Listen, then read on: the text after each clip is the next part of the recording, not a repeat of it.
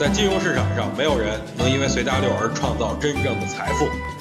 在交易上，必须要有独特的见解，才能在投资市场里叱咤风云。大家好，我是王彪，我为自己代言。明天又要开盘了，我说一下我对大盘的看法吧。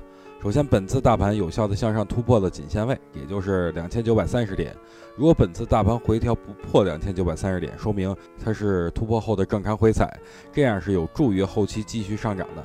但是如果本次向下击穿两千九百三十点，甚至说是两千九百点的话，恐怕向下的空间依然是存在的。不过，我觉得指数只要在两千九百点之上，大家依然可以积极的操作个股。周末看了一则利空上海和深圳地产的消息。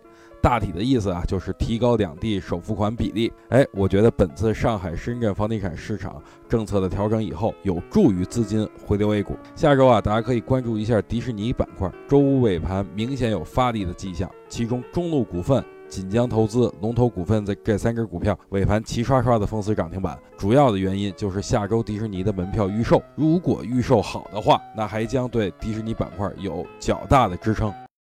想听更多彪哥的语音，可以添加彪哥微信公众账号王彪 HT，或在新浪微博上搜索王彪 HT 来跟彪哥进行互动哦。